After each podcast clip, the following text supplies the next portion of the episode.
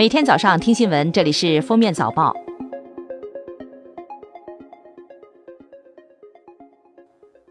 各位听友，早上好！今天是二零一八年十二月三十日，星期日，欢迎大家收听今天的《封面早报》。十三届全国人大常委会第七次会议表决通过了关于修改《村民委员会组织法》《城市居民委员会组织法》的决定，决定将村委会、居委会的任期由三年改为五年。十三届全国人大二次会议将于二零一九年三月五日在北京召开。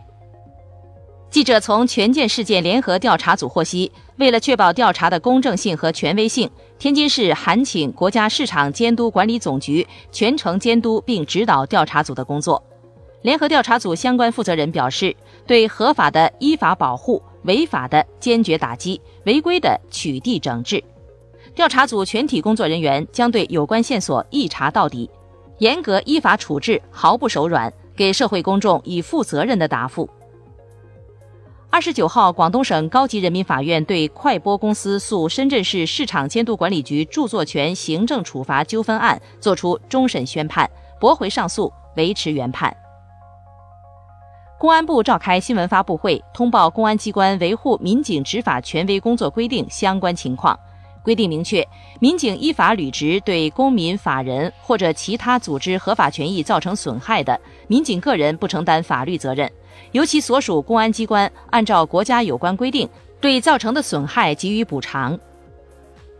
近日，南京市人民检察院依法对贵州省人民政府原党组成员、副省长蒲波涉嫌受贿一案提起公诉。十二月二十九号，温州市鹿城区人民法院一审依法宣判中通快递公司快递员张某涉强奸罪一案，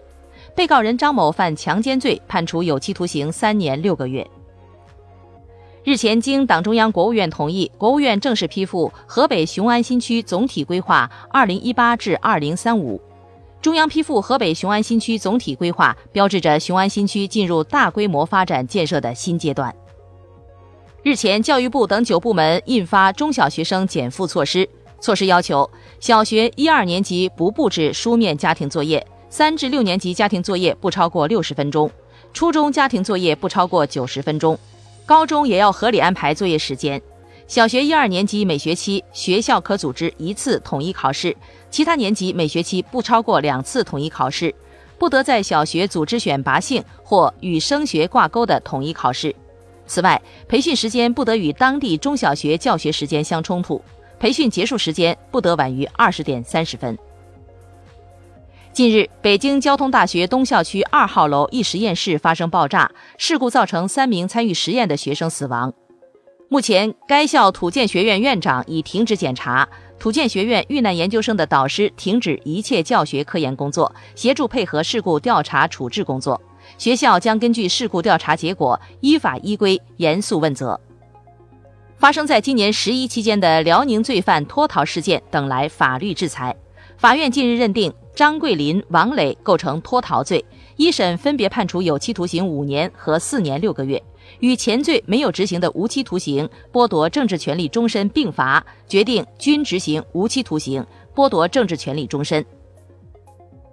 二十九号十二时，南京市委市政府宣布，经过二十七个月的全封闭维修改造，南京长江大桥正式恢复通车。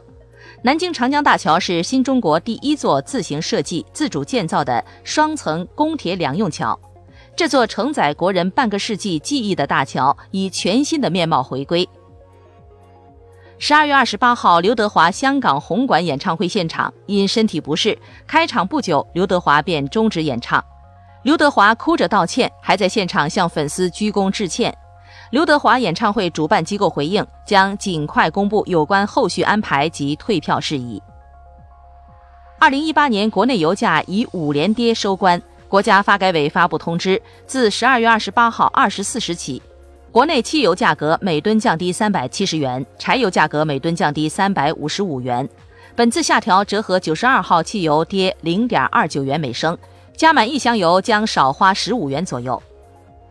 二十八号，多个加拿大媒体表示，本月第三名在中国被拘的加拿大人莎拉·麦克福目前已获释，返回加拿大。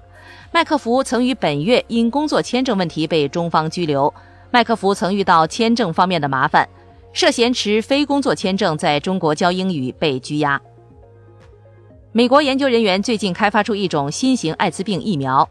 猴子实验显示，接种这种疫苗能保护他们免受与人艾滋病病毒相似病毒的感染，这为防治艾滋病带来了新希望。日本动画《聪明的一休》主角一休的配音演员藤田淑子，二十八日因罹患浸润性乳腺癌去世，终年六十八岁。藤田淑子的配音代表作除了《聪明的一休》，还有《猫眼》《齐天烈大百科》《数码宝贝大冒险》等。美联社当地时间二十八号报道，埃及内政部发言人表示，吉塔金字塔附近发生爆炸案，一辆旅游大巴遭路边炸弹袭击，至少造成两人死亡，十人受伤。爆炸是由简易爆炸装置引起。法新社称，两名死者为越南人，车上共有十四名来自越南的游客，导游和司机为埃及人。感谢收听今天的封面早报，明天再见。